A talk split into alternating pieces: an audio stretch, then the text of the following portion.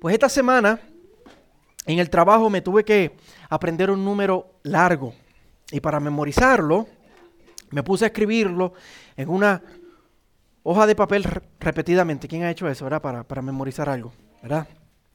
Y lo que hice fue que agarré el papel y le hice cuatro columnas y, tenía 30 líneas, así que en total escribí 120 veces el, el número.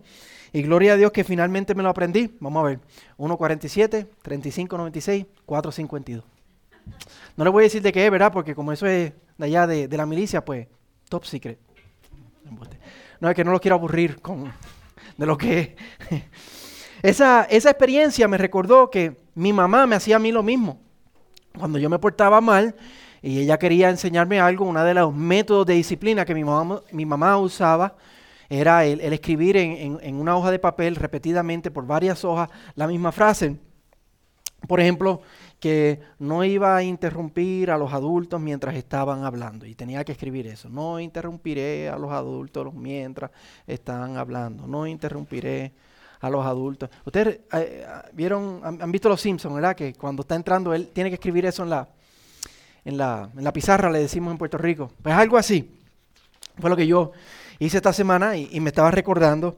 Y otras cosas que mi mamá hacía para disciplinarme era que me ponía en una esquina. Me paraba en una esquina por una hora. Y ustedes saben que yo soy inquieto, ¿verdad? Imagínense yo, con ocho años, una hora parado en una esquina.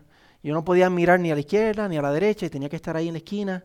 Y yo me memorizaba la, los patrones que tenía el cemento, la pintura, y si pasaba una hormiga, eso era, eso era un evento. Si pasaba, mira, una hormiga va subiendo y, me emocionaba.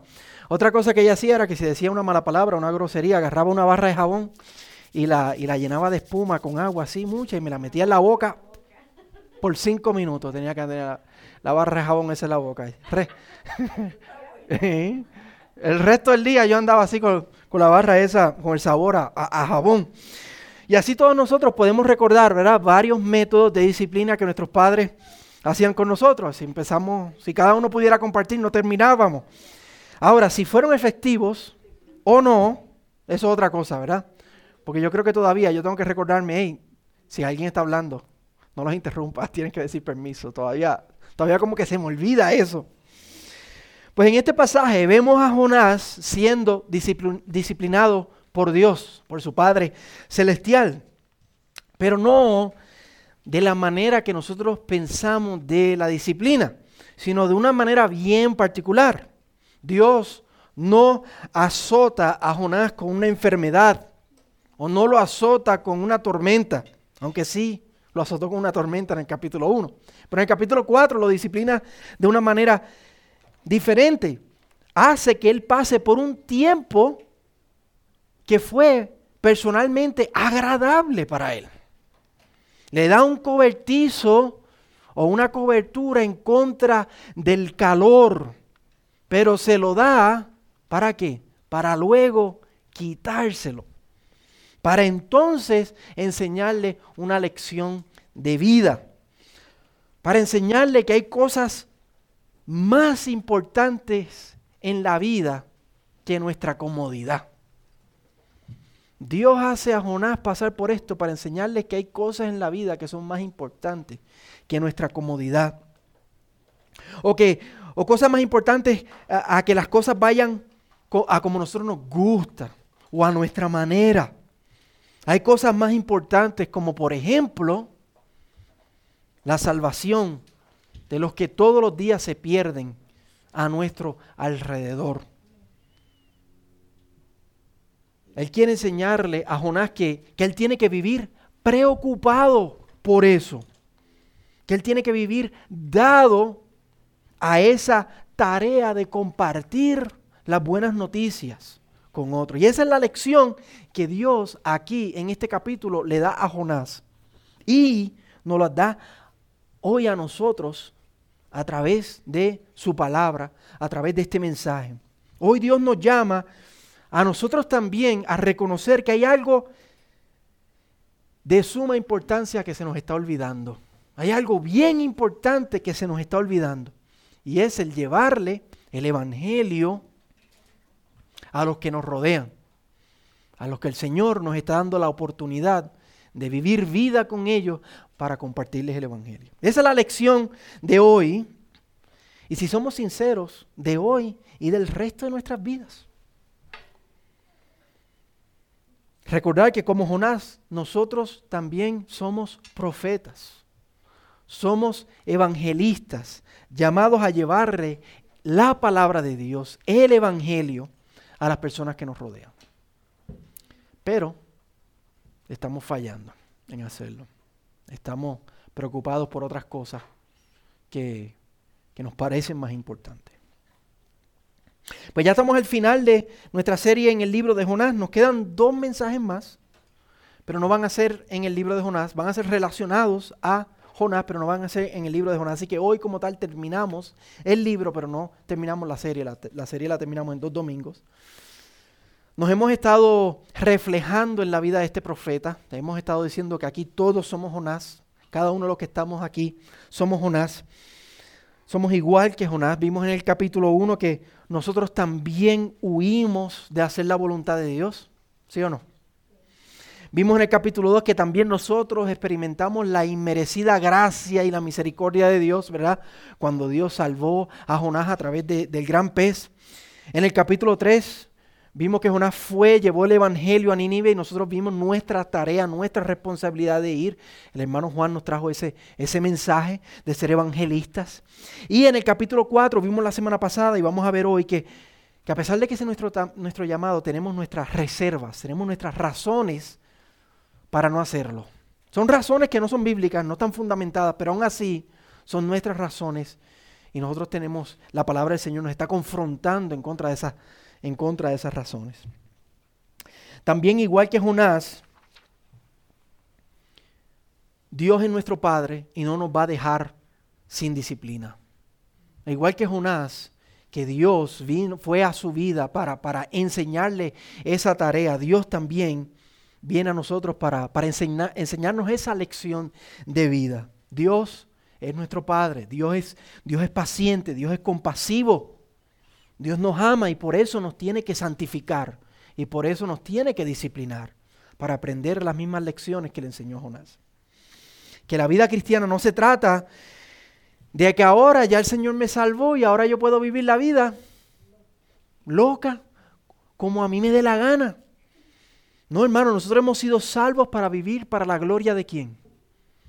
De Dios, no para nuestros gustos. Hemos sido salvos para vivir para su gloria. Ahora, como dijo Pablo, ya no vivo yo, sino que vivo que vive Cristo en mí y la vida que ahora vivimos, la vivimos por la fe en el Hijo de Dios, el cual nos amó y se entregó a sí mismo por nosotros. Ya no vivimos nosotros.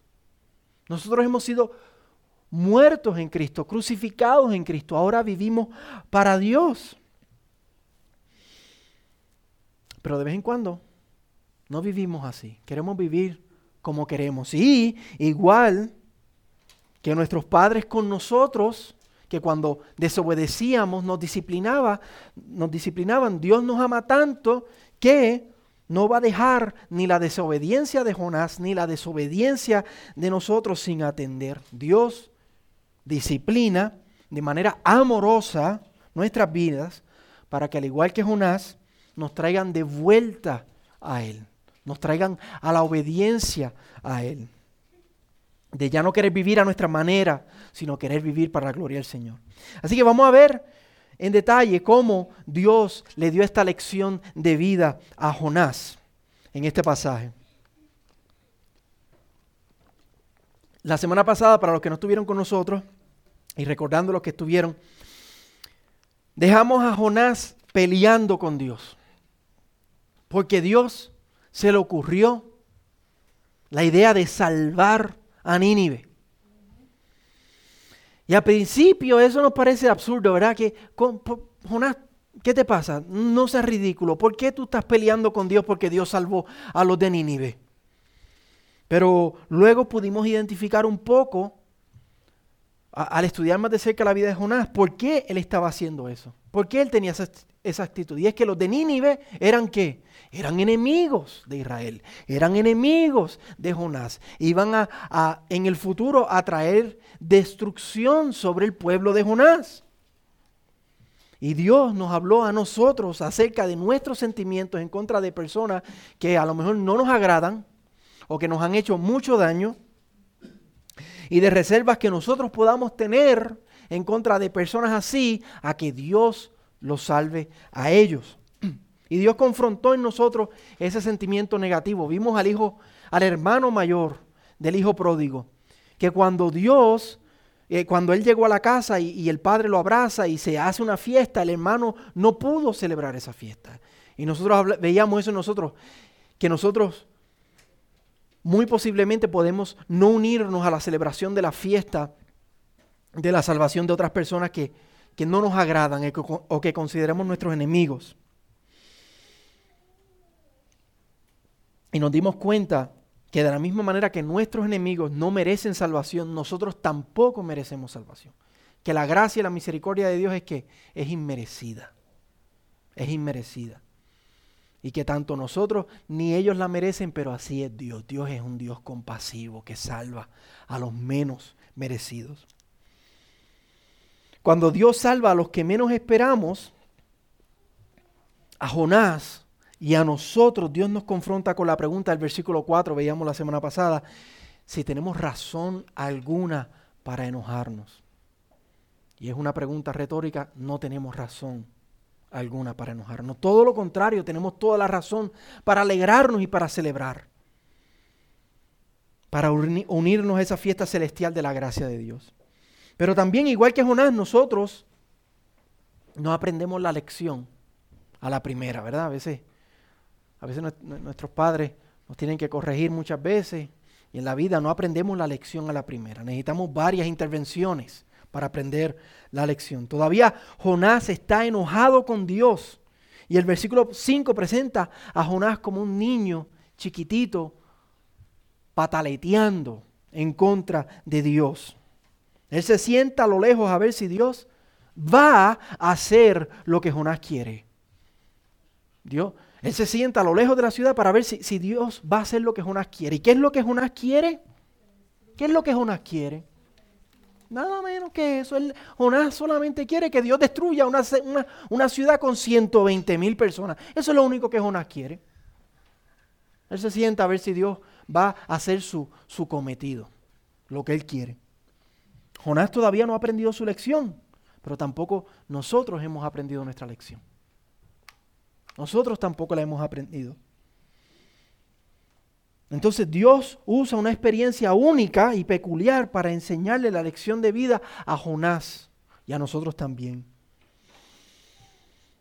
Nínive está en el desierto árido y caliente de lo que hoy es Irak. Allí, está, allí estaba Nínive.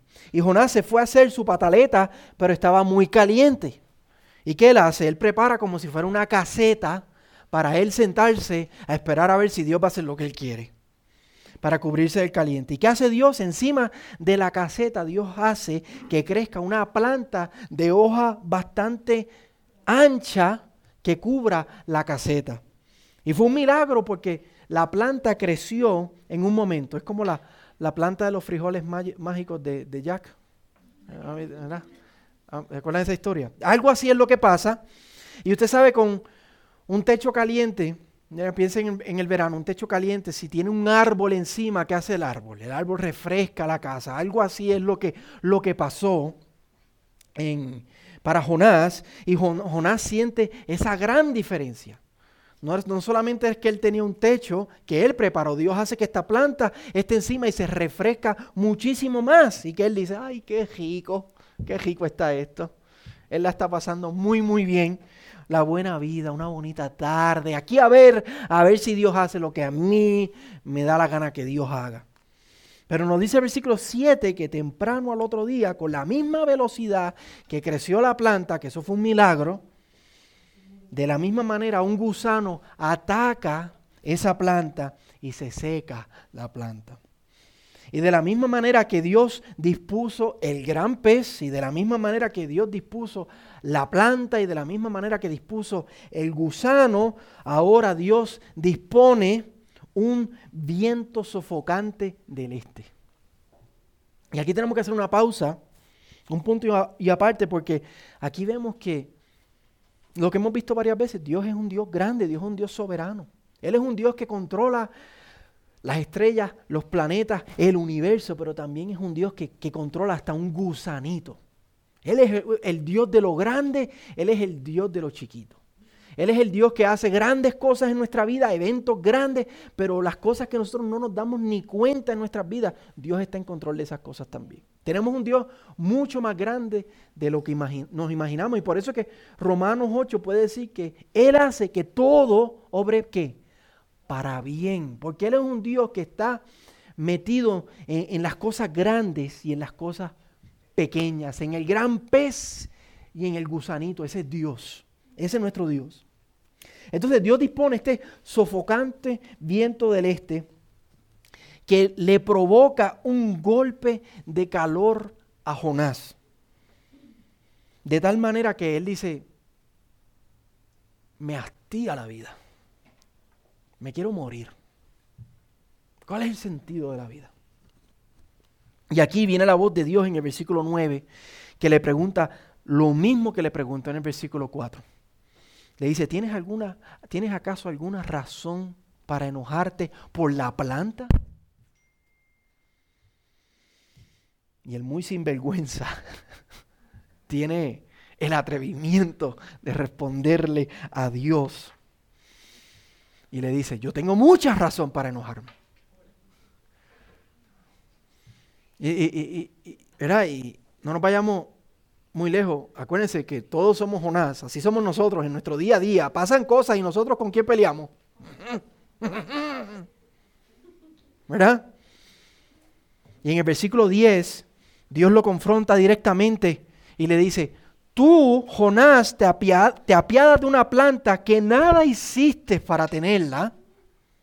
Y Dios le dice en el versículo 11, y yo no he de apiadarme de Nínive, la gran ciudad en la que hay más de 120 mil personas que no saben distinguir entre su, entre su derecha y su izquierda, y también muchos animales. ¿Qué le pasa a Jonás? ¿Qué le pasa a este hombre? Su comodidad y su fresco es más importante que la vida y que la salvación de 120 mil personas. Este hombre, su comodidad y su fresco es más importante que Dios salve a 120 mil personas.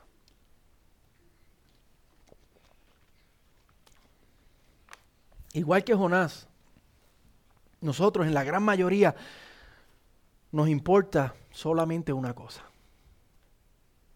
¿Y qué cosa es esa? Yo. Yo primero, yo segundo, yo tercero. Y si sobra algo, ¿para quién es? Para mí también. Y si yo estoy bien, y si yo estoy cómodo, y si yo voy para el cielo, y si de camino para el cielo se cumple todo lo que yo quiero, todos mis deseos, pues que se jorobe el mundo y que se jorobe todo el resto, porque yo estoy feliz. Eso somos nosotros. Ese es una y eso somos nosotros. Pero nuestro Padre, que ve esa actitud de nosotros, igual que cuando tú ves a un hijo que, te contesta o que hace, o que hace, tiene una actitud de malcriada, Dios no puede dejar esa actitud sin atender en nuestras vidas. ¿Qué tiene que hacer Dios? ¿Qué tiene que hacer nuestro Padre? Nuestro Padre nos tiene que dar una lección de vida, nos tiene que disciplinar. Dios no puede dejar esa actitud sin atender en nuestra vida. Porque un, creyente tiene que imitar a quién? A Cristo. A Cristo, a nuestro Salvador, que contrario a Jonás, que Jonás se sienta a lo lejos a esperar a ver si Dios va a destruir a Nínive. Jesús se paró sobre un monte y al ver a Jerusalén, con dolor y compasión exclamó Jerusalén, Jerusalén, cuántas veces yo quise juntar a tus hijos como la gallina junta a sus pollitos debajo de sus alas y no quisiste.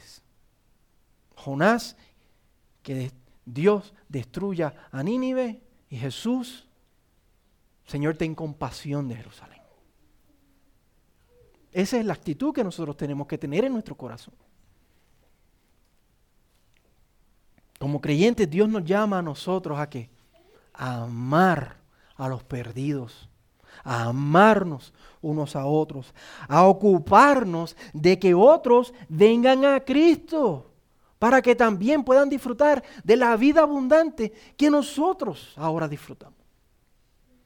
Pero igual que Jonás, nos importa más nuestra vida, nuestra comodidad, nuestros sueños, nuestros planes.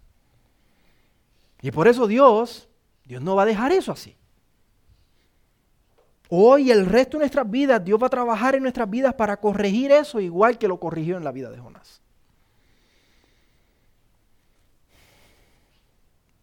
Nosotros, hermanos, muchas veces confesamos, declaramos, creemos que Dios es un Dios compasivo, un Dios amoroso. Decimos como Jonás en el capítulo 2, la salvación es del Señor. Decimos como Jonás, mira lo que dijo en el versículo 2. Él dice al final del versículo del capítulo 4, versículo 2, yo sabía que tú eres un Dios clemente y compasivo, lento para la ira y rico en misericordia. Él sabe eso, él proclama eso. Pero él no puede vivir eso para otras personas. Él no puede celebrar eso para los otros. Y nosotros hacemos lo mismo. Aquí estamos los domingos cantando a la maravillosa compasión y gracia de Dios. Hace un rato estuvimos cantando maravilloso Salvador y lo cantamos. Y lo creemos y lo declaramos y nos alegra que Dios ha hecho eso en nuestras vidas. Pero no lo vivimos, no lo compartimos, no lo aplicamos para otras personas.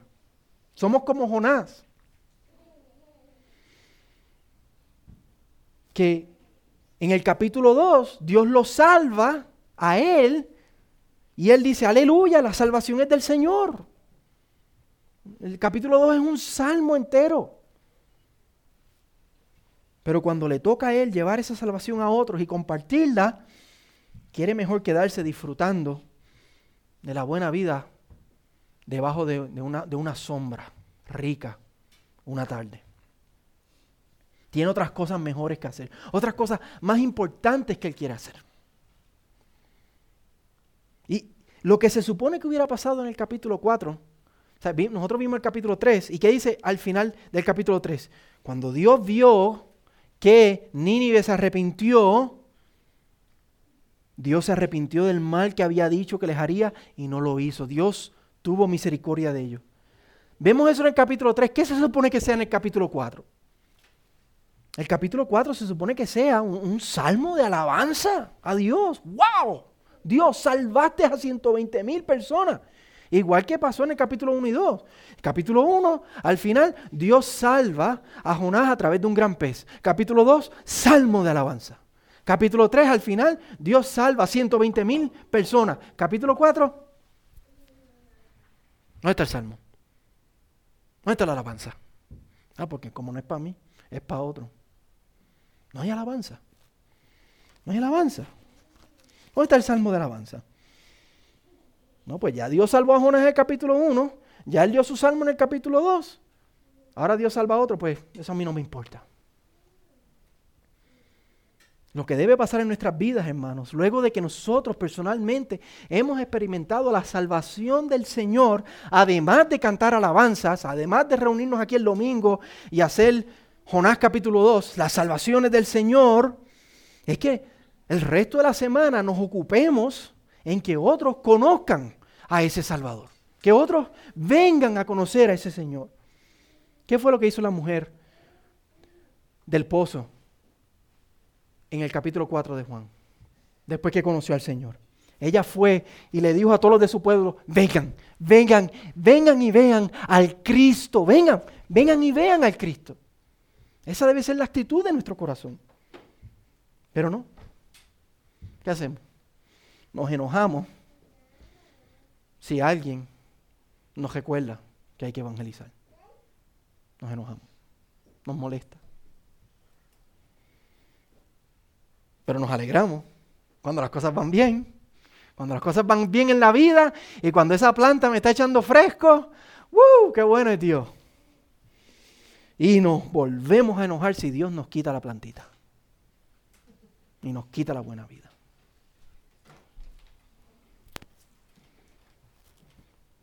¿Cuáles son las prioridades de nuestras vidas, hermano? ¿Cuáles son nuestras prioridades? ¿Qué? ¿Qué nos consume? ¿Qué nos preocupa? ¿En qué nos ocupamos de lunes a sábado? ¿Qué nos consume de lunes a sábado?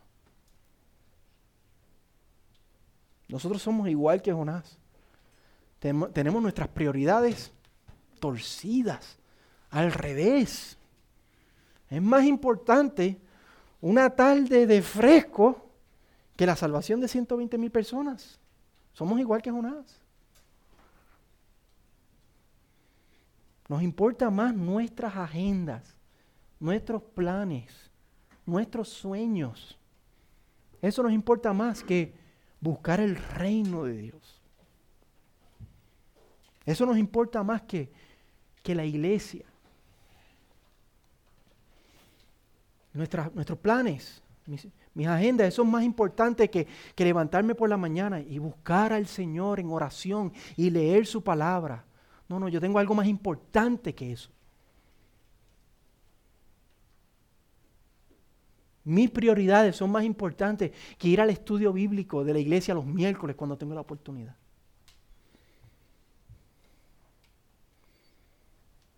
Mis prioridades son más importantes que... Yo no tengo tiempo para escuchar el devocional que, se comparte por la mañana. Yo no tengo tiempo para eso. Yo tengo que arrancar y, vivir la vida y hacer lo que yo tengo que hacer. Mis, planes, mi agenda. Mis planes son más importantes que ir a la reunión de los hombres. Mis planes son más importantes que ir a la reunión de las mujeres. Mis, planes son más importantes que, que, que amar al hermano y ayudar al hermano y servirnos unos a otros. Yo tengo otras cosas más importantes que hacer.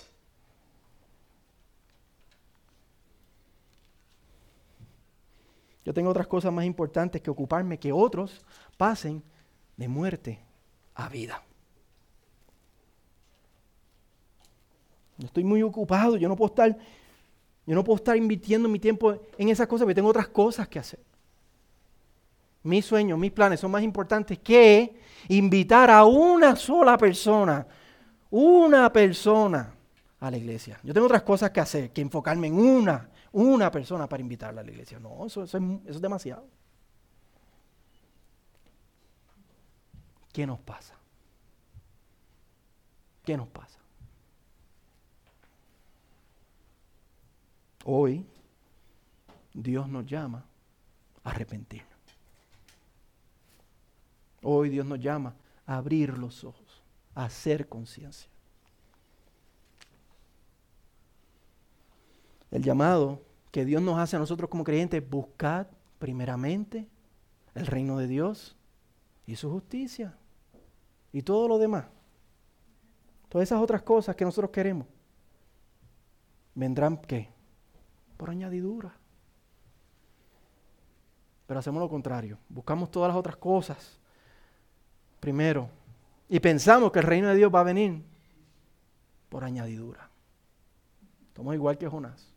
Prioridades torcidas.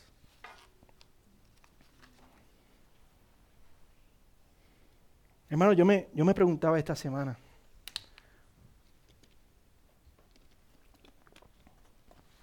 ¿No será que muchos de los problemas que pasamos en esta vida, de las situaciones que pasamos, las veces que Dios nos quita las plantas que nos echan fresco, será Dios tratando de llamarnos a buscarlo a Él más, a tener un encuentro con nuestro Padre que quiere corregir algo en nuestra vida. Será nuestro Dios disciplinándonos para ocuparnos más de buscarlo a Él y a su reino. Dios llamándonos a que no estemos tan ensimismados en nosotros y miremos al lado a ver al, hermano que tengo al lado. Amar hermano, a mirar al vecino, al compañero que tengo al lado para compartir el Evangelio. Es Dios moviendo nuestro mundo un poquito, agarrando nuestra atención un poquito para mirar a Jesús y poner nuestra mirada en el cielo. ¿Será? Quizás, hermano, quizás. Quizás. Especialmente nosotros que vivimos en este país de tanto consumismo. Muchos de nosotros vinimos a este país por eso, para tener, para tener lo que no tuve allá. Vinimos para, para tener eso. Y eso no es malo en sí mismo, buscar buenas oportunidades, eso, eso no es malo en sí mismo. Pero cuando venimos a Cristo nos damos cuenta que, tener, que yo, yo primero y tener todo lo que yo quiero, eso es totalmente contrario a la vida del reino. Eso es totalmente contrario al llamado que Dios nos hace como creyentes. ¿Cuál es el llamado del, del Evangelio? Todos los días, niégate a ti mismo, toma tu cruz y sígueme y seguir a Jesús. A amarnos unos a otros. A considerar al hermano más importante que yo mismo. Y por eso yo me preguntaba esta semana que quizás muchos de los problemas, de las situaciones, de las dificultades que nosotros pasamos personalmente, quizás es Dios llamando nuestra atención es como Dios quitándole la plantita de fresco a Jonás para confrontar algo en su vida. Quizás.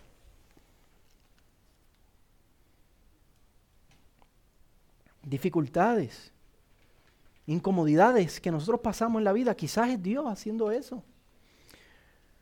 Yo me preguntaba quizás hasta muchas de nuestras peticiones de oración. Muchas de nuestras peticiones de oración situaciones difíciles que estamos pasando y, está bien que eso sea nuestra petición de oración porque la palabra dice que, que, sean conocidas delante de Dios todo lo que nos está pasando, pero quizás alguna de nuestras mismas peticiones de oración es nuestro Padre llamando nuestra atención, es la providencia amarga de Dios en nuestra vida para volvernos a Él. Es nuestro Padre que nos ama y, y nos está dando una lección. Me está disciplinando. Quizás.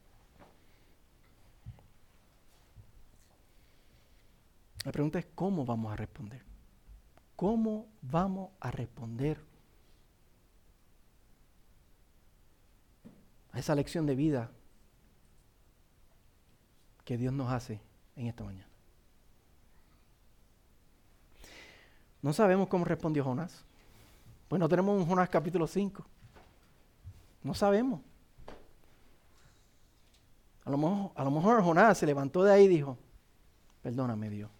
Y volvió a Jerusalén caminando y estuvo todo el, todo el camino pensando, wow, yo sí tengo que arrepentirme. Qué ensimismado yo estoy. En vez de buscar la salvación para otro.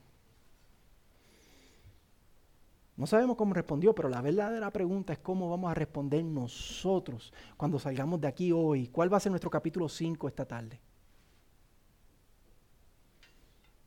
Muchas veces la Biblia hace eso, deja cosas en la incógnita para que nosotros reflexionemos personalmente qué vamos a hacer nosotros.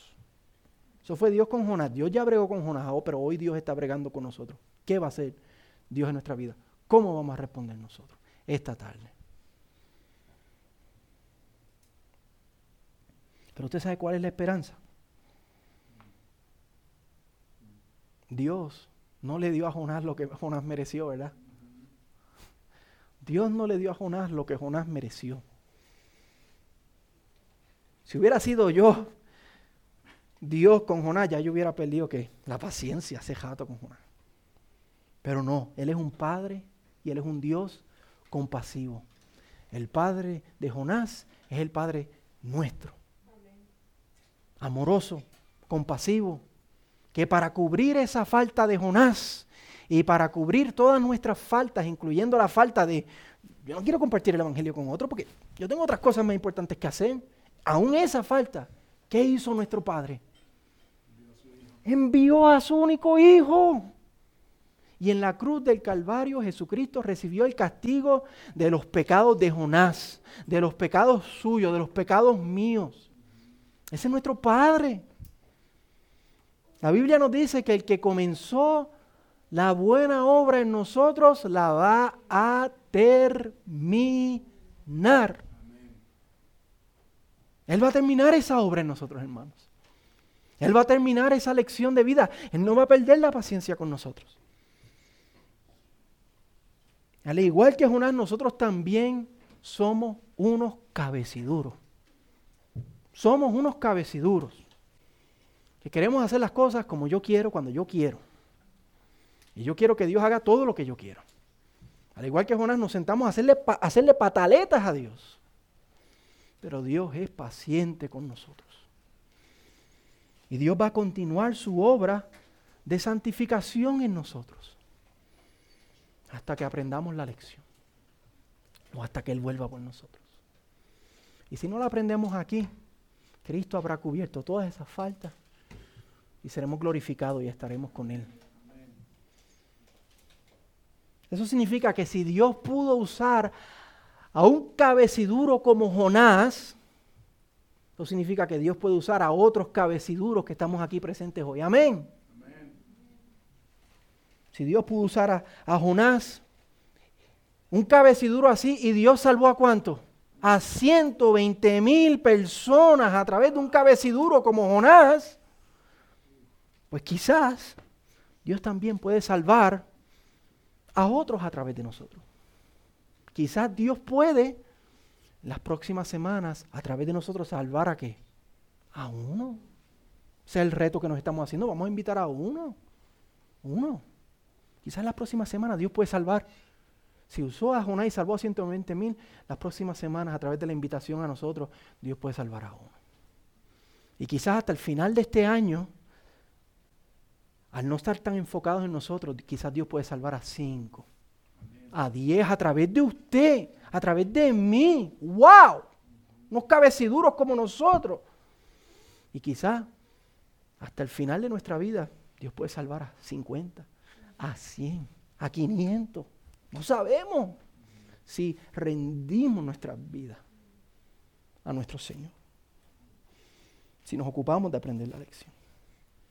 Por eso gloria a nuestro Dios, compasivo y paciente, que no solo envió a su Hijo por nosotros, sino que todos los días, a través de su Espíritu, es paciente con nosotros y nos santifica y está obrando en nosotros para quitar esas actitudes de malas crianzas espirituales. Yo soy primero y olvídate del resto. Dios trabaja con nosotros. Gloria a Dios, a nuestro Dios compasivo y paciente. Hoy nuestro Padre, nuestro Padre amoroso, paciente y compasivo, nos da la misma lección de vida que le dio a Jonás. La misma. A que nos demos cuenta de que lo que es más importante, lo que es más prioritario en la vida, no somos nosotros. No son nuestras agendas. No es nuestra comodidad. No son nuestros sueños. No es una tarde con una plantita que nos eche fresco. Es su gloria. Es su nombre. Es su salvación. Es su reino. Es la vida eterna. Es tener comunión con Él y comunión los unos con los otros. Eso es verdadera vida, conocer a Jesucristo. Eso es lo más importante.